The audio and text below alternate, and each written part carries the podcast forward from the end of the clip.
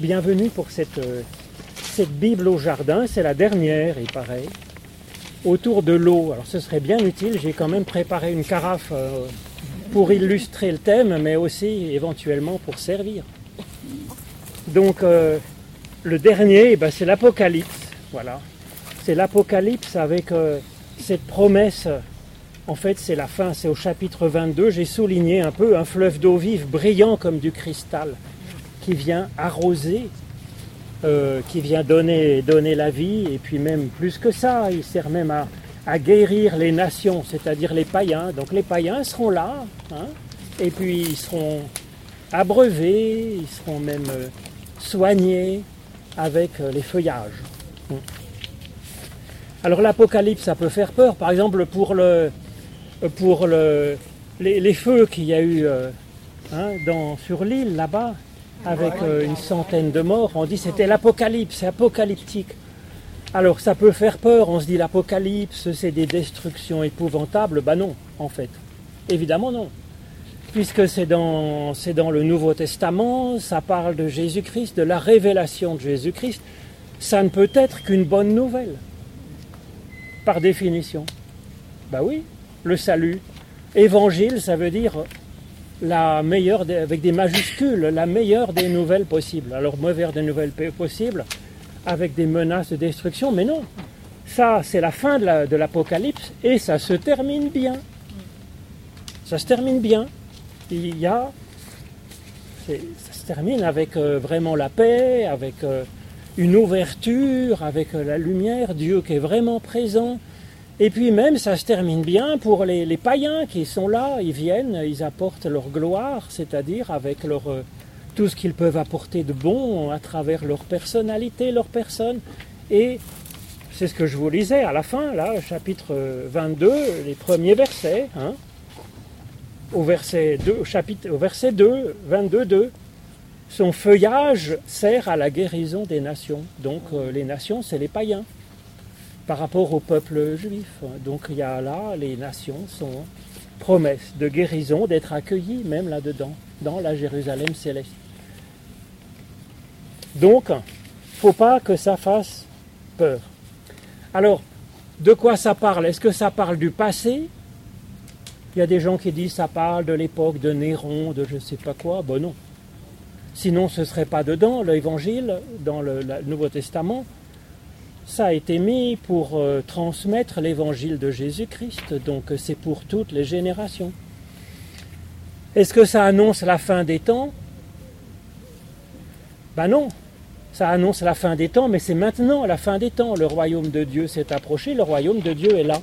Et d'ailleurs, on va le voir tout au long de, ces, de ce qu'on va lire. Hein, c'est à la fois le passé, le présent et le futur. C'est maintenant qu'il y a un changement dans notre existence et dans notre monde quand on reçoit Jésus-Christ dans notre existence. Donc ça annonce une, une bonne nouvelle de la transformation de notre être et du monde qui commence, qui a commencé en l'an 30, 33 avec Jésus de Nazareth et puis qui continue à se développer, à se déployer et qu'on espère venir vraiment se déployer d'abord en nous-mêmes et puis ensuite dans ce monde qui en a tant besoin. Alors la preuve que ça ne parle pas du futur, ça commence au passé. Alors je vis, ou c'est au présent ça, mais en fait c'est euh, hein, un ciel nouveau, une terre nouvelle, car le premier cerf ont disparu. Donc, vous voyez, c'est du passé. Il voit quelque chose qui est commencé à, être, à disparaître au passé. Et puis ensuite, on va le voir, il annonce une transformation qu'on attend encore, une transformation qui est en cours. Donc, vous voyez, on voit le, le, temps qui bascule et une transformation ben, qui est en train de venir. Et euh, ben, c'est ce qui nous est, euh, voilà, c'est ce qu'on peut attendre, c'est ce qu'on peut préparer et accompagner. Alors je vous propose de prendre paragraphe par paragraphe, parce qu'il faut quand même qu'on avance. Hein.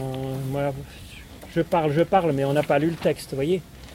Donc il faut qu'on lise ce texte pour voir ce qu'il raconte. Hein. Ensuite, ben, on pourra en discuter. Hein. Alors je peux vous lire le premier paragraphe. c'est Jean qui parle, avec l'ange qui lui présente euh, la révélation, donc l'Apocalypse. Salut Gabriel. Alors je vis un. Il y a une petite feuille sur la table. Alors je vis un ciel nouveau et une terre nouvelle. Car le premier ciel et la première terre ont disparu et la mer n'est plus. Et la cité sainte, la Jérusalem nouvelle, je la vis qui descendait du ciel d'auprès de Dieu, comme une épouse qui s'est parée pour son époux. Et j'entendis, venant du trône, une voix forte qui disait, Voici la demeure de Dieu avec les humains. Il demeurera avec eux, ils seront son peuple, et lui sera le Dieu qui est avec eux. Il essuiera toutes larmes de leurs yeux. La mort ne sera plus, il n'y aura plus ni deuil, ni cri, ni souffrance, car le monde ancien a disparu. Donc vous voyez, ça bascule sans arrêt entre le futur, le passé et le présent. C'est fait pour. C'est fait pour. Euh, ça, nous, ça nous dit ce temps qui est en train de basculer, si vous voulez. En Jésus-Christ, il y a déjà du salut qui s'est manifesté. Il dit sur la croix, tout est accompli, mais tout reste à faire. On est dans ce temps-là, si vous voulez. Alors comment lire ça? Alors je vis. Une vision, c'est par l'esprit, mais en même temps c'est concret, si vous voulez. C'est une expérience spirituelle, on pourrait dire. Hein. une expérience que nous sommes amenés à faire aussi. Pas simplement des grandes idées, mais voir, c'est expérimenter, si vous voulez. Alors vous avez le droit de parler. Si vous avez une opinion, si, parce que c'est toujours un peu mystérieux ces textes, hein, si vous voulez. Donc euh, c'est fait pour euh, ouvrir à l'interprétation personnelle. Alors c'est prophétique. M'excuse. Oui. Donc c'est bien marqué une terre nouvelle. Oui. Donc il y a l'ancien. Il faut passer d'une étape à l'autre. Oui, Alors dans, dans la Bible, c'est souvent ça. Il y a des cheminements à faire. exactement. Alors, euh, la terre ancienne, elle n'est pas très, très triste. hein. Quand on regarde tous les événements qui sont annoncés, qu'on a dans, dans l'idée et autres de l'Apocalypse, euh, il n'y a, pas que des bonnes choses. C'est après la terre nouvelle qui est belle, qui a l'espérance. Mais on est, il y a déjà quelque chose de la nouveauté qui est déjà là. Et il y a encore du monde ancien. Et donc je crois que c'est ça. Il n'y a pas, si vous voulez, dans la Bible, souvent, il y a quand même euh, une, euh, je dirais, une louange pour la création, pour ce monde qui est si beau. Et puis d'ailleurs, l'évangile de Jean, c'est la même sensibilité théologique. hein. Il dit Dieu a tellement aimé le monde qu'il a donné son Fils. Il a donné, il, aime le monde. C'est pas le monde, euh, le monde futur. Il aime ce monde puisqu'il a donné Jésus-Christ pour euh, pour cette transformation. Donc le monde, non, il est beau. Moi, les gens que je rencontre, ils font comme ils peuvent, mais ils sont quand même pas mal, les, gens. Oui, non, il y a des gens qui sont ouais, qui sont pas toujours très agréables, mais on fait pas exprès d'être méchant. C'est fatigant d'être méchant, si vous voulez. Ceux qui sont méchants, bah, c'est que on leur a marché sur le pied quand ils étaient petits, ou bien qu'ils ne sont pas en forme, ou qu'ils sont tristes, ou qu'ils ont peur, ou quelque chose. Mais globalement, le fond est bon, moi je dirais. Donc en tout cas, comme vous dites, il y a, du nouveau à attendre, à préparer, à susciter et à reconnaître déjà. hein. Il le voit, donc ça y est déjà. Le premier ciel et la première terre ont disparu, la mer n'est plus. La mer, c'est une, une image du chaos, comme dans le début de la Genèse. Et donc, euh, le, chaos commence à, euh, je veux être mis en ordre, hein, voyez, à être transformé en vie.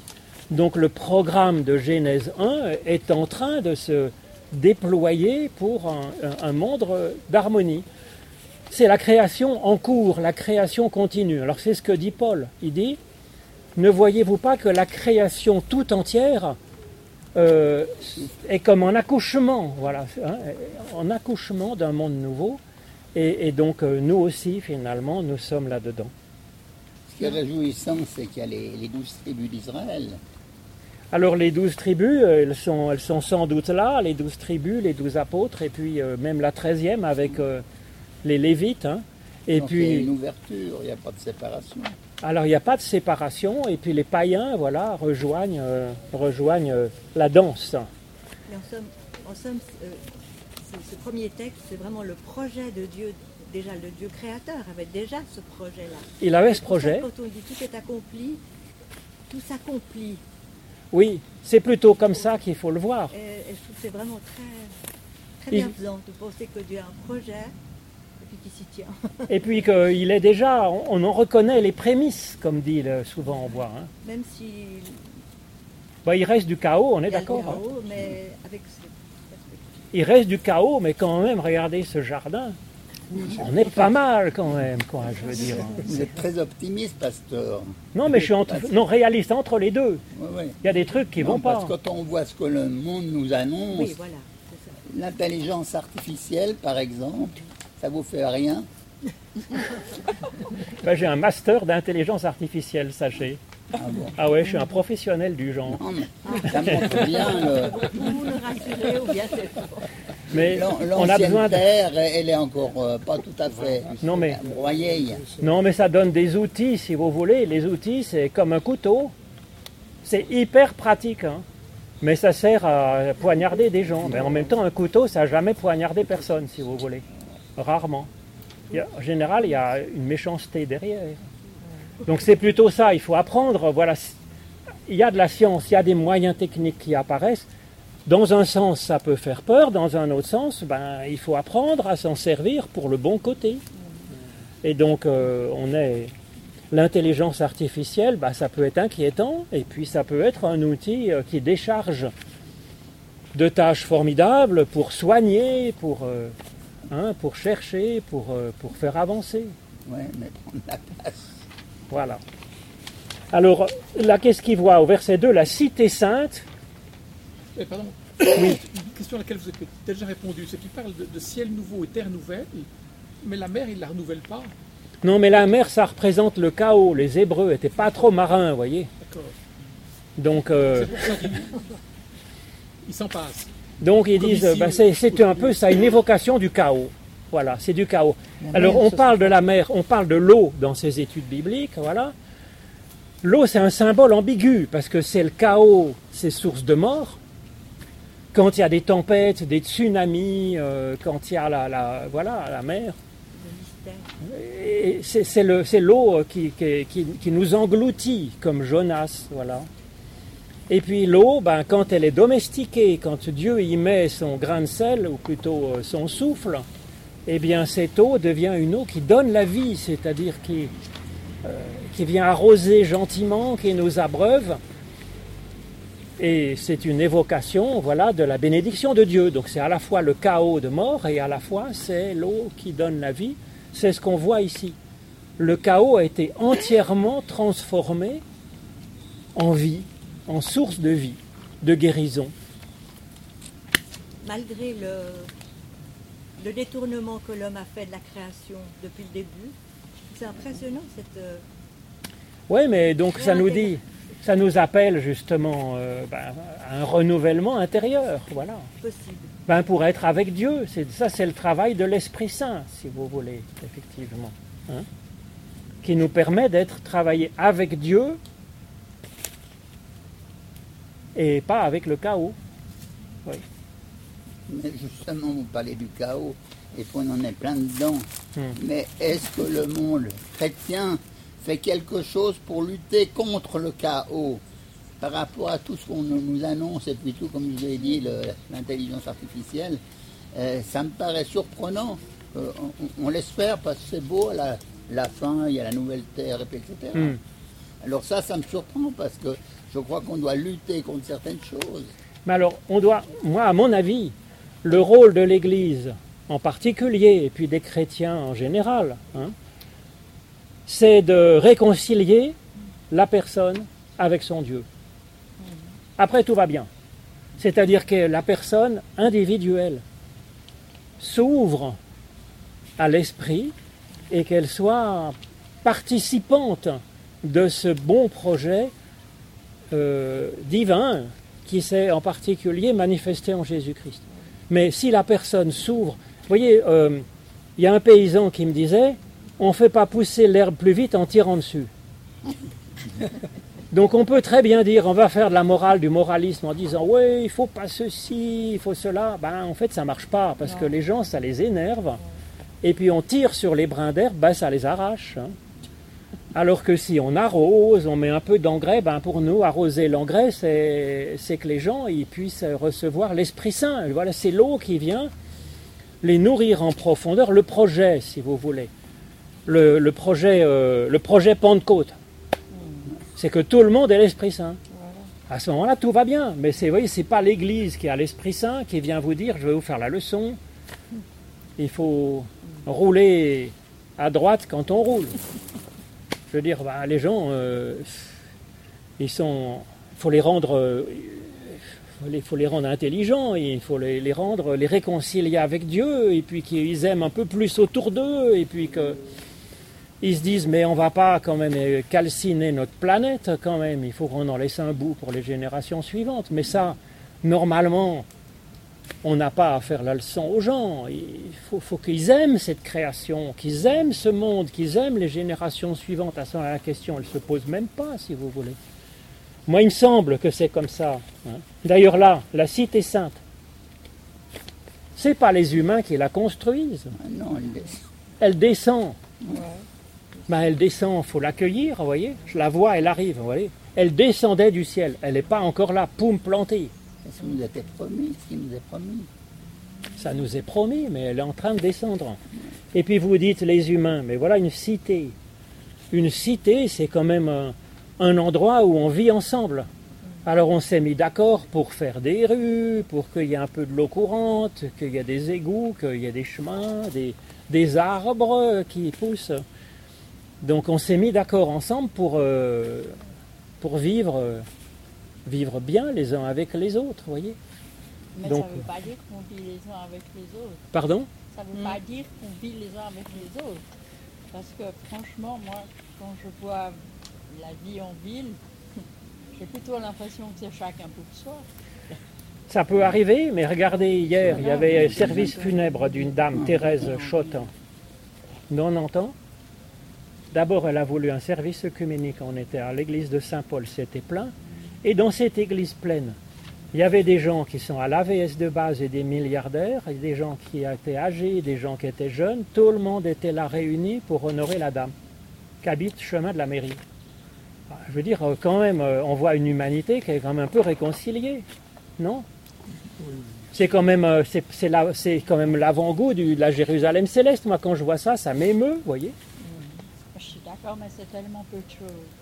Ah non, c'est pas peu de choses, Ce c'est sont des l'essentiel. signes. Par rapport, par rapport à- C'est pas peu de choses, ce sont des signes. Ce sont des signes qui sont là sur notre route. C'est les signes de la Jérusalem céleste qui sont déjà là, qu'il faut La reconnaître, dont il faut se réjouir, dont il faut parler, pour que ça fasse tache d'huile. Ce que je vois là aussi qui m'aime beaucoup, c'est de voir que Dieu a- prend en compte les larmes, le deuil, Ah ben absolument. la souffrance. Voilà. quoi.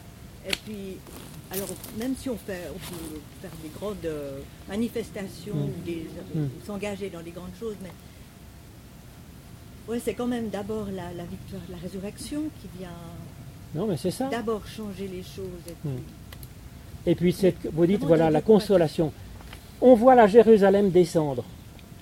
C'est sympa, voyez. Mais pour l'instant, elle est encore un peu suspendue, vous voyez. Donc, effectivement, on est désolé. On dit alors, cette Jérusalem céleste, c'est pour euh, de demain ou c'est pour euh, la 36 du mois, vous voyez. Mais les larmes qui se. Elles ont encore besoin d'être consolées. Et donc, ça, c'est comment ça se console, les larmes? Euh, C'est quelqu'un qui pleure et puis le voisin qui va lui toucher l'épaule. Comment faire autrement? Voyez? C'est, Donc moi je trouve que c'est quand même c'est beau quoi. hein. La cité sainte. Alors Jérusalem, en fait c'est Yerushalayim, c'est au pluriel. Jérusalem, le mot Jérusalem, ça veut dire. euh, alors Salem, ça veut dire la paix, Shalom. ouais, on le connaît. Ou Salam en arabe, hein, c'est la même chose. hein. Et puis Yero, vous connaissez ce mot parce qu'on dit euh, la Torah, ben, c'est la même racine. La Torah, c'est la visée. Et donc, euh, c'est la visée de paix, vous voyez. C'est cette visée de paix, de double paix. Paix entre nous, paix avec le monde, paix avec Dieu, c'est cette paix double, vous voyez, entre horizontale et verticale. Et c'est une visée. Alors la Jérusalem euh, physique, géographique, euh, ça n'a jamais été la paix, ça a toujours été le bazar par là-bas. Parce que c'est au carrefour, voyez, de l'Asie, de l'Europe, de, de- de l'Afrique. Alors les gens passent de gauche et de droite, ils s'envahissent en montant, en redescendant, et tout le monde veut Jérusalem, qui est au milieu, qui est au carrefour là, de, de ces trois continents finalement. Donc ça a toujours été euh, la dispute, c'est rigolo. Pour le Jérusalem, la cité de la paix, vous voyez. Bah, donc on attend justement une Jérusalem qui soit pas comme la Jérusalem physique, mais qui soit une Jérusalem euh, qui soit construite, qui soit donnée par Dieu. Donc c'est là ce que je vous dis, c'est la base, c'est ce que chacun puisse s'ouvrir à ce projet de Dieu et que ça passe par chacun, d'auprès de Dieu. Comme une épouse qui s'est parée pour son époux. Ça, c'est un modèle classique d'alliance dans la Bible.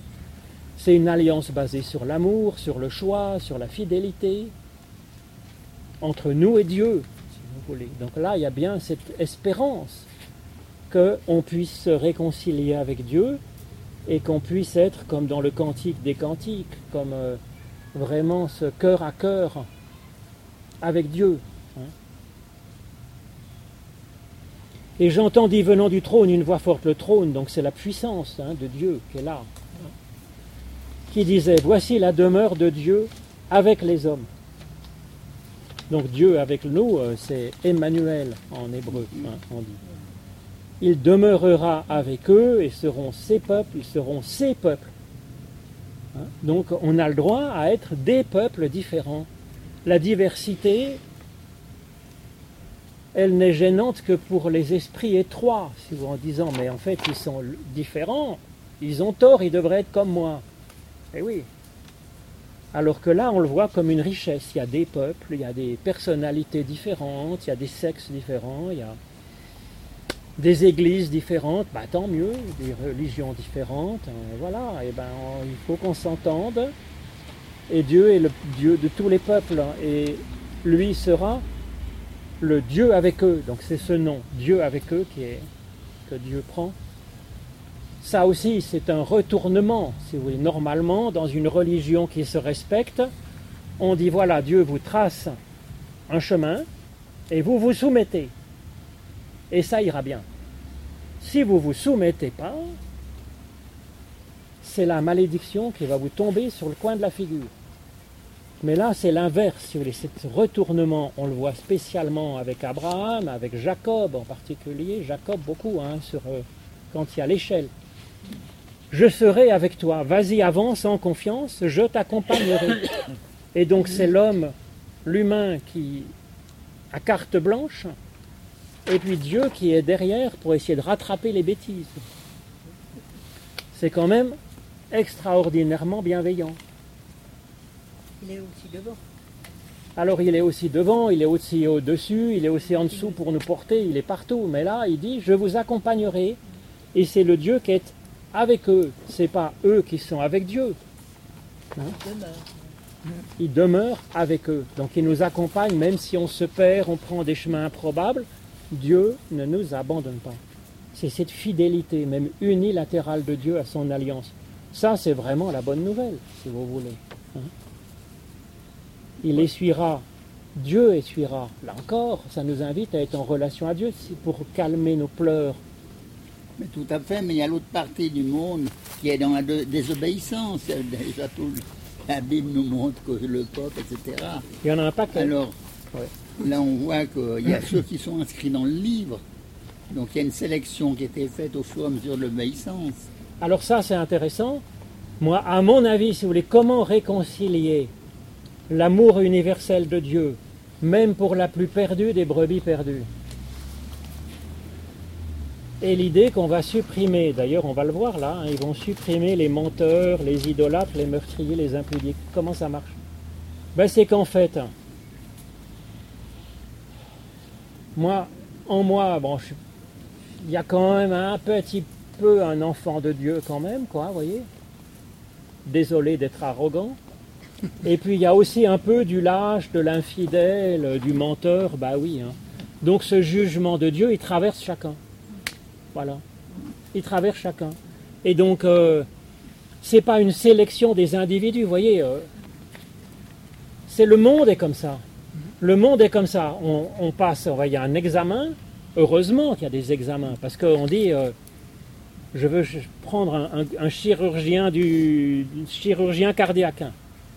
Il dit, ah, on va pas faire de sélection parce que c'est pas sympa, vous voyez, de faire une sélection. Donc on va tirer au hasard celui qui sera, qui va opérer le, qui va faire le pontage. C'est pas forcément la meilleure technique. voyez. Il faut qu'il y ait une sélection, quoi, vous voyez. Mais ça, c'est le monde qui est comme ça. Puis le, celui qui n'est pas très compétent, ben, on va lui dire, je suis désolé, mais tu vas aller planter des choux plutôt que d'être chirurgien cardiaque. Mais le, Dieu n'est pas comme ça. L'amour d'une mère, elle n'est pas comme ça. Il a 12 enfants, il y en a un qui est un peu nul, qui fait des bêtises, puis l'autre, il est toujours sage, ça marche terriblement bien à l'école et tout. Mais la mère, elle s'occupe euh, comment? Elle s'occupe des 12 enfants. Puis celui qui est un peu difficile, ben, elle s'en occupe deux fois plus. Ben, Dieu est comme ça. C'est à l'inverse du monde. voyez? Et donc ça, on va le voir dans la suite, voyez. Je vous lis le deuxième paragraphe, verset 5. Et celui qui siège sur le trône dit, Voici, je fais toutes choses nouvelles. Alors, vous voyez, il faut savoir, toutes choses étaient déjà faites nouvelles, maintenant il dit, ça y est, je m'y mets. C'est toujours les deux à la fois, vous voyez. Puis il dit, Écris, ces paroles sont certaines et véridiques. Et il me dit, est fait. Je suis l'alpha et l'oméga, le commencement et la fin, la finalité. hein. Ou la fin aussi, l'aboutissement. À celui qui a soif, je donnerai de la source d'eau vive gratuitement. Le vainqueur recevra cet héritage et je serai son Dieu, et lui sera mon enfant. Quant aux lâches, aux infidèles, aux dépravés, aux meurtriers, aux impudiques, aux magiciens, aux idolâtres et à tous les menteurs que nous sommes, leur part se trouve dans l'étang embrasé de feu et de souffrance. On va avoir chaud aux plumes. hein. C'est la seconde mort. Alors, si voulez, le feu, c'est pas une torture. C'est le lieu où on, on met le minerai pour aller tirer l'or et puis enlever les scories. Mais on est tous du minerai.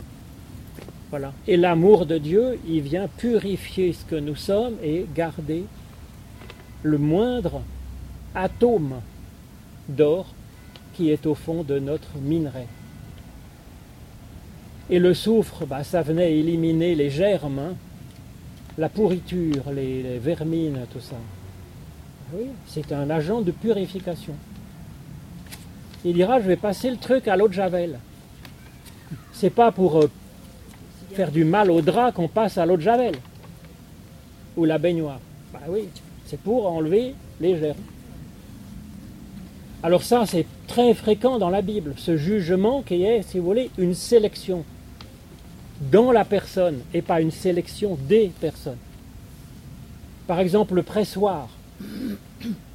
On vendange les grappes, on les met dans le pressoir. Bah oui. Une grappe, c'est pas mangeable avec le bout de bois, les machins, c'est pas mangeable. Il faut faire le tri, on garde la moindre goutte de bon jus. La moisson, on prend l'épi. Vous avez essayé de manger un épi avec les machins piquants, la paille et tout? Bah, on enlève d'abord la paille. hein. Puis on garde les grains. C'est quand même, c'est- la fine stratégie. Ma Dieu est pareil, c'est la vendange, c'est le, le- le jugement comparé à un vannage. Et puis ensuite la meule. Et puis après, encore notre Esprit Saint, c'est la fermentation qui fait que, ou pour le vin. Donc vous voyez, c'est tout des images qui servent à parler de cette transformation de Dieu qui garde le meilleur de chacun, qui élimine la paille, les rafles, les scories et tout ce qu'on veut.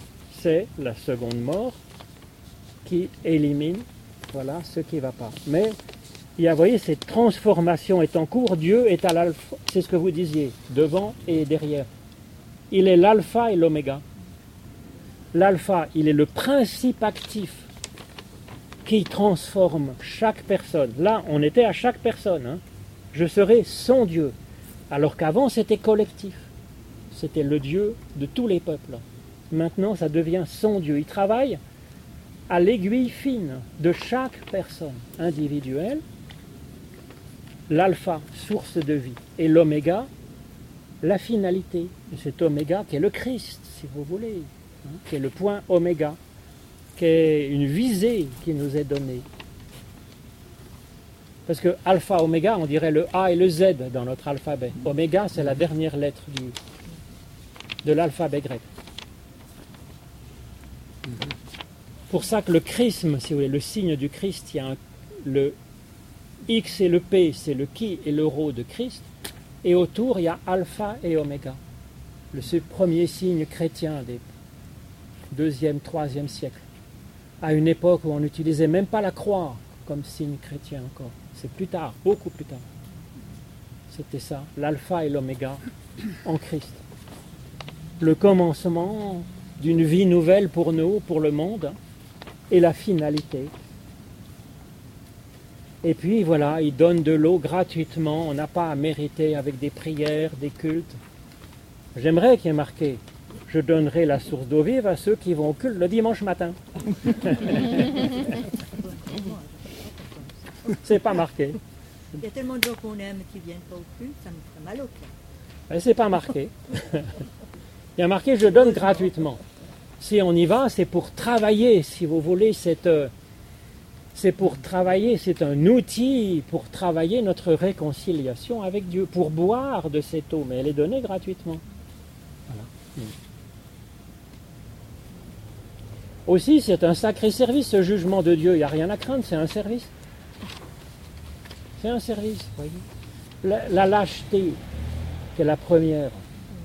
Mais si on est un trouillard, comment on fait? Le vertige, vous contrôlez ceux qui sont vertige, sujets au vertige. En montgolfière. En montgolfière, bah, Il ne faut pas toucher le sol, on n'a pas le vertige. Ah oui, si on ne voit pas le sol, ça va. Mais donc, si oui, c'est, on a besoin de l'aide de Dieu pour éliminer ce, cette- quand en nous un truc dysfonctionne. On a besoin d'aide, souvent un miracle. Comment on transforme son caractère Vous y arrivez, vous? Difficile. Difficile, hein? Bah Donc c'est ce travail de Dieu, si vous voulez, hein, voilà, qui va nous débarrasser de ce qui dysfonctionne. hein. Au fond, tous ces travaux, enfin ce travail, comme vous dites, tout est basé sur la foi. Parce qu'on parle de quelqu'un qu'on n'a jamais vu, mais qui est là. Et avec le Christ qui a répandu son esprit, finalement, on est, on est dans un contexte euh, de vision euh, euh, basée sur la foi. C'est vrai, sur la confiance. En Sur même temps, si vous voilà, voulez, quelqu'un qui dit je ne crois pas en Dieu, Ouais, qu'est-ce qu'on entend par là? Donc si vous voulez en dire mais est-ce que tu ne crois pas en l'amour Il n'y a pas quelque chose quand même qui nous rend, euh, qui nous porte au-dessus de la, je dirais, de la simple animalité, quoi. Il Ce dira qui nous oui. porte en fait, en fait c'est Jésus, il n'y a pas d'autre. C'est Oui, ce oui. qui est manifesté en. Jésus, mais c'est-à-dire même celui qui est sans Jésus, c'est pas non plus un, c'est pas non plus un monstre. Donc on sent bien que dans la personne même qui, par la tête, n'accepte pas Jésus-Christ, eh bien quelque part Dieu la rejoint par les tripes, si vous voulez. Alors à mon avis, c'est moins facile pour le travail de Dieu. Il vaut mieux qu'il y ait le spectre entier, que Dieu puisse travailler par les tripes, par les sentiments, que Dieu puisse travailler par l'amour dont il a aimé par sa maman, pas qu'il qu'il puisse être travaillé par l'admiration de la beauté de la nature et qu'il y ait aussi cet effort conscient de rechercher Dieu par la théologie, par la prière. C'est beaucoup mieux, si vous voulez, parce que la- quand même l'intelligence dans la personne humaine, c'est quand même un outil extraordinaire de d'évolution, de liberté personnelle. Donc sans la sans l'intelligence, le choix conscient, c'est moins facile pour Dieu, mais quand même, c'est pas perdu, si vous voulez. Il y a les, le sentiment, il y a les tripes. D'ailleurs, Jésus le dit, hein, quand il dit faut aimer Dieu de tout son cœur, toute son âme, toute sa force, et il ajoute toute son intelligence. L'intelligence, c'est important, c'est lui qui l'invente et qui le rajoute au chemin Israël. Mais on peut penser au, profondément débiles mentaux, des enfants qui sont nés euh, très Exactement. Pourquoi très, on leur dirait mais ils ont ils ont ils sentent l'amour de Dieu. Et voilà. Alors pourquoi on leur dirait. Vous, vous reconnaissez pas, vous êtes débile mental, vous êtes un autiste profond de profond. Ou alors un accident de naissance avec une anoxie, puis le cerveau a été un peu grillé, si vous voulez. même totalement. Alors on va lui dire, voilà, toi, tu es handicapé mental, tu peux pas reconfesser Jésus-Christ, du coup, tu es fichu. C'est râpé de râper. Mais non, Au contraire, sont pas souvent l'amour profond de il, il est retouché, il va être touché quelque part par le fond du, des tripes, si vous voulez, le fond du fond de ce qu'est l'Esprit Saint. Et donc, c'est pour ça que Jésus il donne ces quatre dimensions de l'amour de Dieu. On peut, si on est hâté par la tête, c'est un peu ennuyeux. C'est un frein à la liberté, au développement, à la créativité, etc. Dans sans doute, mais il peut rester par le, par le, toute ton âme, quoi. Mais l'âme, c'est le, c'est la force vitale. Tout ce qui est, c'est ce qui est- c'est ce qui fait que nous ne sommes pas une pierre, mais que nous sommes un être vivant. Voilà, c'est ça. Donc, euh, faut pas aller trop vite de dire lui il est athée et puis lui il est bon croyant. C'est- Il y a des bons croyants par la tête, mais c'est ce que dit Paul dans 1 Corinthiens 13. hein. Il y a des bons croyants. Alors ils connaissent toute la langue des dieux et les anges, la connaissance, euh, la- même la foi jusqu'à transporter les montagnes. Sans l'amour, ben, c'est limite. Ça sert à rien. Donc à ce moment-là, ben oui, vous voyez ce que je veux dire. C'est pas une question. Donc, mais il faudrait, il faudrait tout ça. Voyez. C'est mieux avec tout ça. Ça aide le travail de Dieu à l'intérieur de nous. Et puis, ça nous aide aussi à, à laisser notre, cette transformation dont parle Dieu là, ça, ça, ça l'aide, ça nous aide à accueillir cette transformation. Mais, là, justement, dans le domaine, on ne cherche pas assez la communion avec l'autre.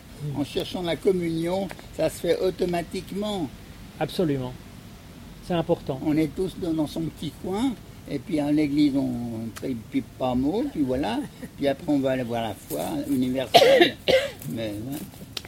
Mais c'est-à-dire que si vous voulez, c'est pour ça que Jésus, dans le sommaire de la loi que je vous rappelle, il tisse à la fois l'amour de Dieu dans ses quatre dimensions et puis l'amour de son prochain comme soi-même.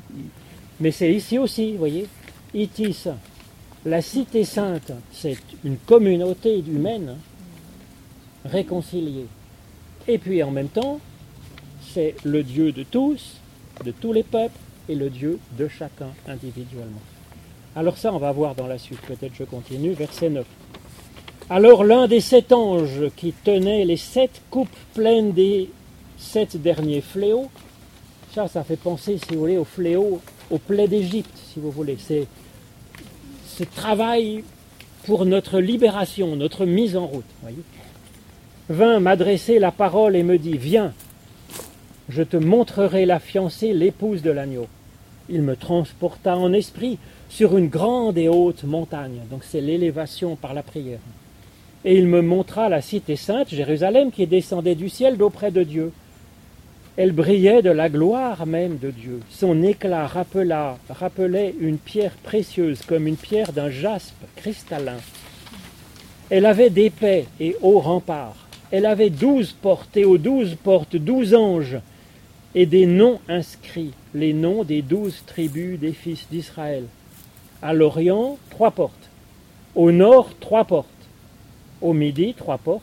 Et à l'Occident, trois portes. Les remparts de la cité avaient douze fondations, douze assises, et sur elles les douze noms des douze apôtres de l'agneau. Là, le, le 12, Alors le douze, c'est du mélange de trois qu'est Dieu et de quatre qu'est le monde. Quel homme. Oui, le monde. Qu'est le monde, qu'est l'humanité, quatre oui, c'est ça. etc.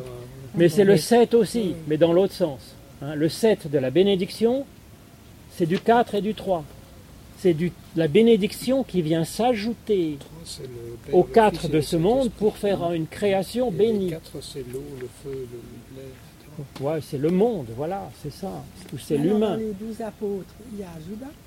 Alors dans les douze apôtres, il y a Judas, et, ou bien euh, selon les actes, il y aurait Matthias, mais il y a Judas. Moi je, je suis d'accord avec vous, il y aurait Judas dedans, Jésus l'a choisi, il l'a gardé. Et même au bout, il lui donne la communion. Donc ça nous laisse une chance quand même. hein.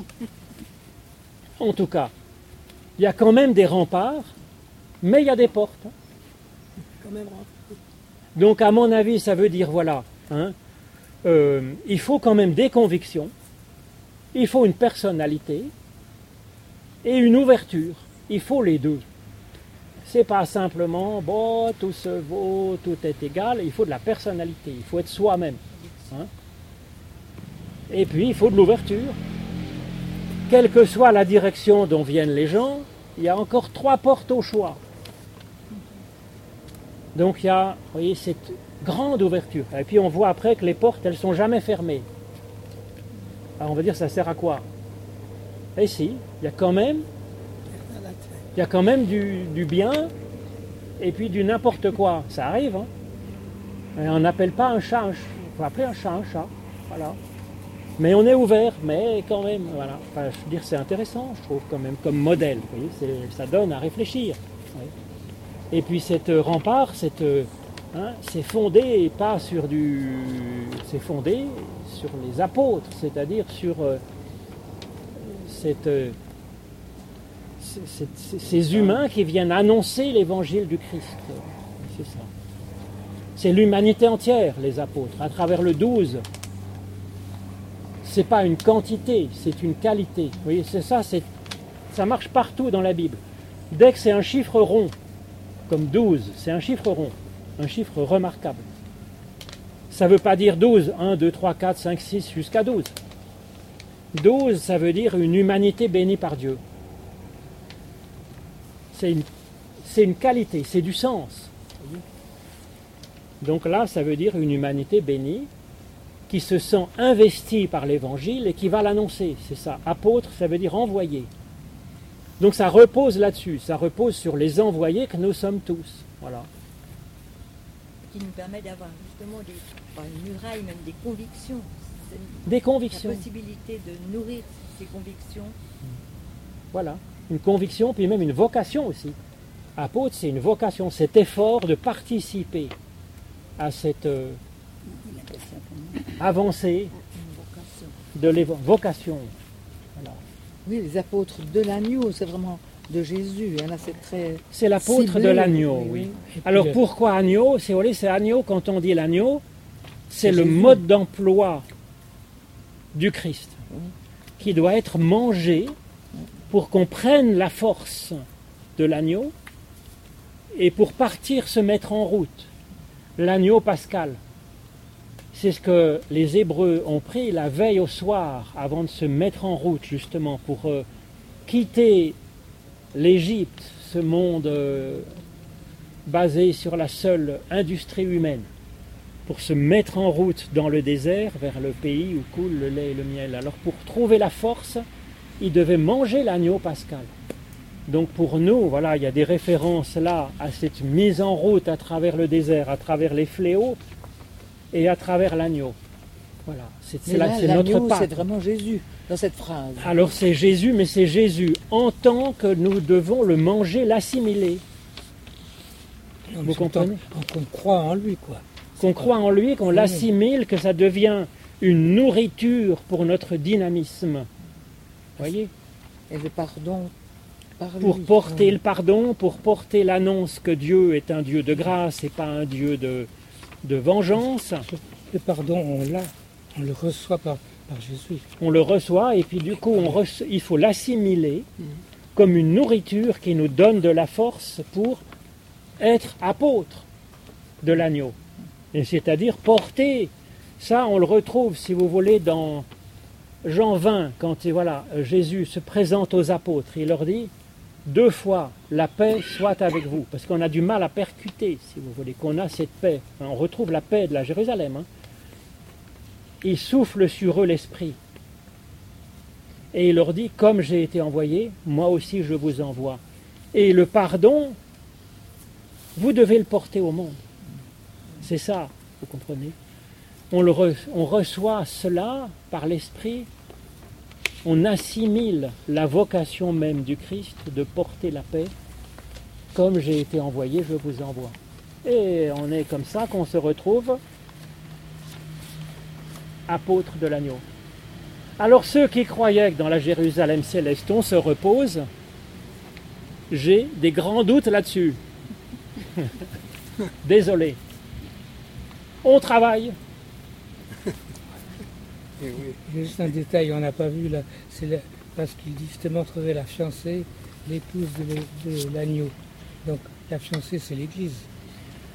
La fiancée, c'est l'humanité. C'est l'Église. C'est l'Église. Moi, je dirais l'humanité entière. C'est l'Église. C'est l'Église au sens où Dieu la voit, c'est-à-dire la définition d'Église, c'est ek kaleo. C'est appelé hors d'eux. Donc, par définition, l'Église telle que Dieu l'entend, c'est l'ensemble de tous ceux que Dieu appelle à se mettre en route. C'est la- C'est l'humanité entière qui est appelée par Dieu. La référence même de l'Église, c'est cet appel de Dieu. C'est le nom même d'Église, c'est ça. C'est appelé par Dieu. Et- mais l'Église est appelée à, à se, à se convertir à, à Jésus-Christ. Absolument. Oui. Alors ça, c'est ce qu'on appelle, c'est ce qu'on appelle l'Église visible par rapport à l'Église invisible. Normalement, l'Église visible, on met un E minuscule, mais par oral, ça s'entend pas. Et puis, Église, au sens où Dieu l'entend, c'est l'Église avec un grand E majuscule. Et ça, c'est l'Église universelle, on dit. C'est l'Église telle que Dieu, dans le cœur de Dieu. Et Dieu, comme il aime chacun, il veut que tout le monde soit sauvé. Par conséquent, l'Église avec un grand E, c'est tout le monde. Et l'Église avec un petit E, bah, c'est le club de militants qui vont travailler en, travailler en première ligne, j'allais dire, pour, avec Dieu, pour essayer euh, de faire avancer le truc. Voilà. Alors là, j'ai mis des petits points parce que ça ne tenait pas dans la feuille. C'est pratique. hein. Mais il, il y a l'ange qui le fait mesurer euh, le- la Jérusalem céleste. C'est encore une histoire de 12 et, et de 144, vous pouvez y aller.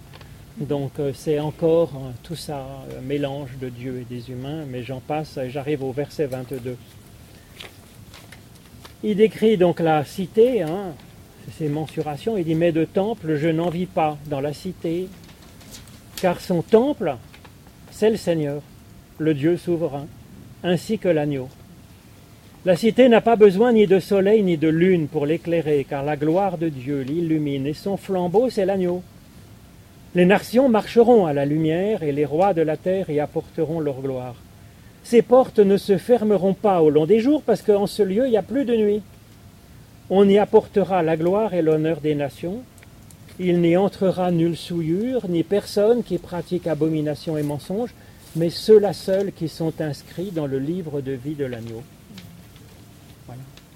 Alors, vous croyez que le Christ, il a noté qui dans son livre de vie? Il nous annonce que Dieu aime même son ennemi, ceux qu'il maudit, s'il persécute.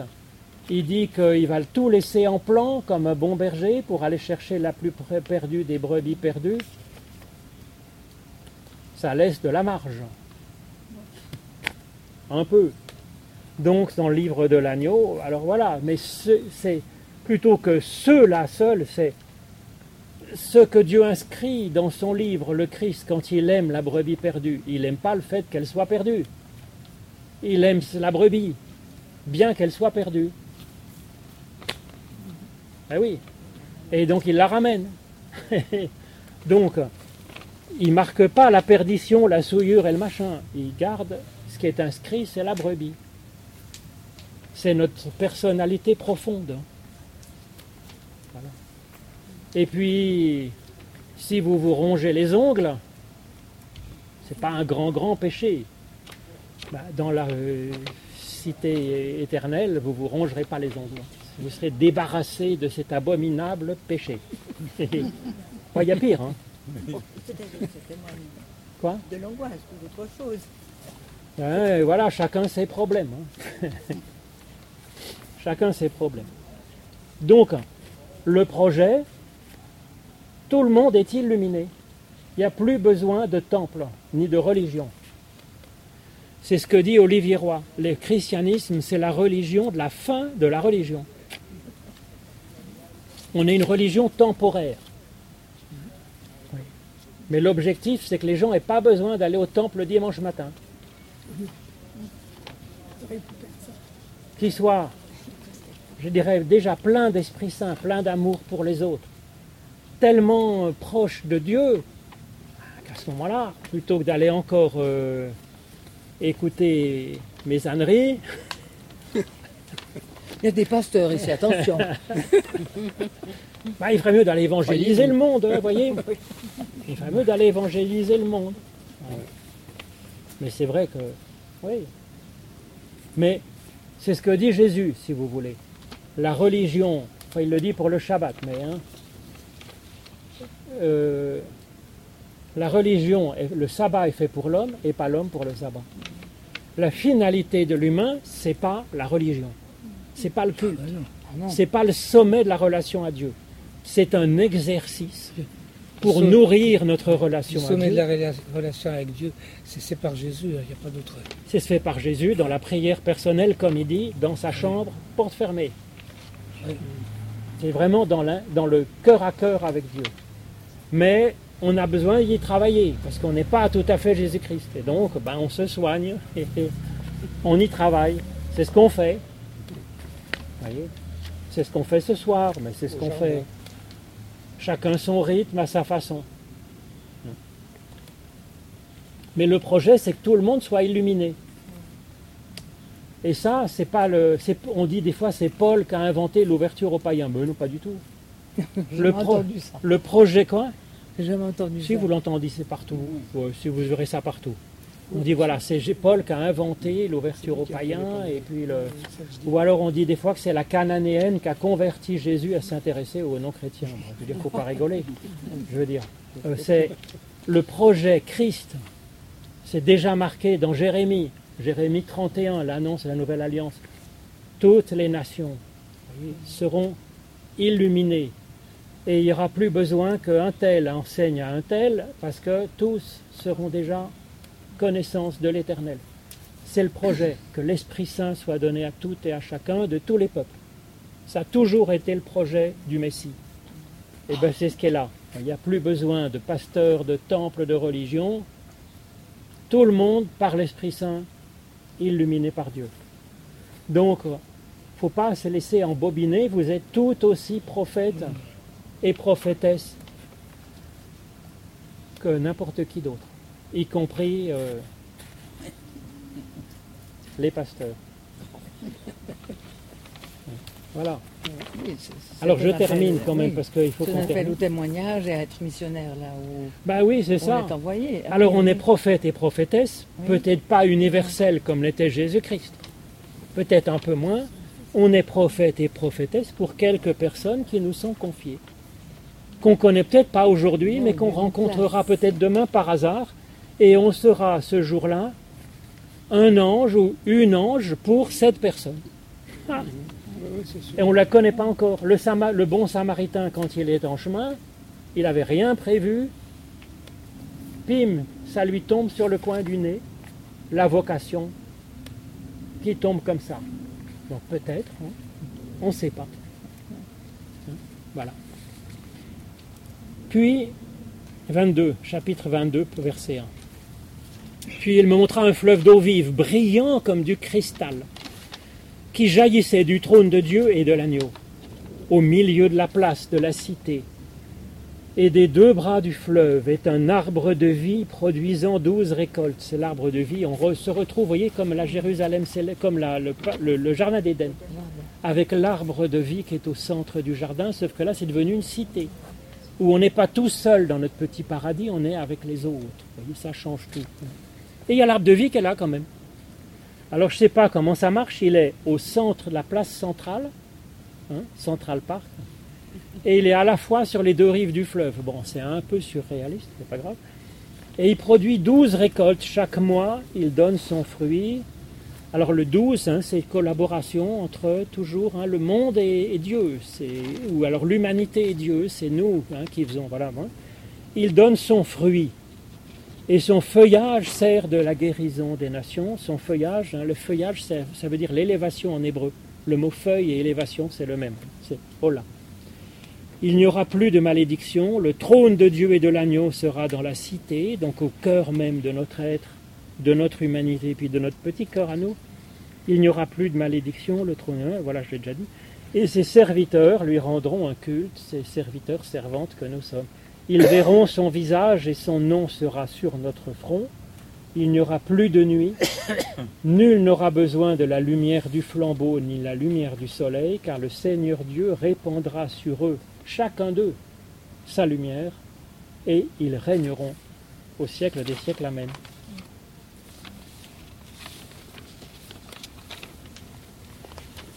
Voilà, vous avez des remarques Oui. sur euh, ce joli projet en cours. Vous parliez de travail, il y aura 12 récoltes. donc c'est ça. Ouais, il faut travailler, voilà, pour les récoltes, et C'est-à-dire ce sera pour se faire du bien, enfin pour euh, pour se, pour se nourrir, pour nourrir les autres. hein. de guérir. Et puis cette élévation, ces feuilles, hein, cette élévation qui sert de guérison. Donc il y a euh, quelques résidus peut-être. Vous voyez, on est toujours dans cet entre-deux, vous voyez qu'il n'y a, plus de mala- il y a plus de malédiction. Je ne veux pas dire que la maladie est une malédiction, mais je veux dire, qui dit guérison. Dit guérison, ça Alors, il dit quand même qu'il y a besoin de guérison. Donc vous voyez, c'est... Mais on est toujours dans cet entre-deux. C'est pour ça que c'est, clairement, si vous voulez, pour l'entre-deux où nous sommes. C'est pour le présent de notre temps, mais de toutes les générations. On est dans cet entre-deux. Donc si par hasard on a besoin d'un peu de guérison, si par hasard on est un peu païen, parce que nation c'est ça, c'est un peu étranger, si vous voulez, au peuple de Dieu, ben, on se soigne, pas de panique. Hein. Il y a des fruits, il y a des feuilles, que sont la prière, la prière la nôtre, la prière des autres aussi. Vous voyez, c'est du collectif un peu. Ce 12, c'est collectif. Hein, c'est collectif avec Dieu. Hein, c'est une humanité avec Dieu. 12 toujours étonnée de, de- de mauvaises interprétations qui ont été faites de la notion de jugement. La notion de De jugement. De jugement. Et est-ce que c'est une totale ignorance de ceux qui l'ont prêché de la mauvaise manière ou c'est vraiment du clientélisme pour garder. Ben, moi, j'aime être bienveillant, si vous voulez, mais je suis pas loin de penser, comme vous, c'est qu'il vaut beaucoup mieux utiliser la menace. C'est très efficace. La peur est un levier très efficace.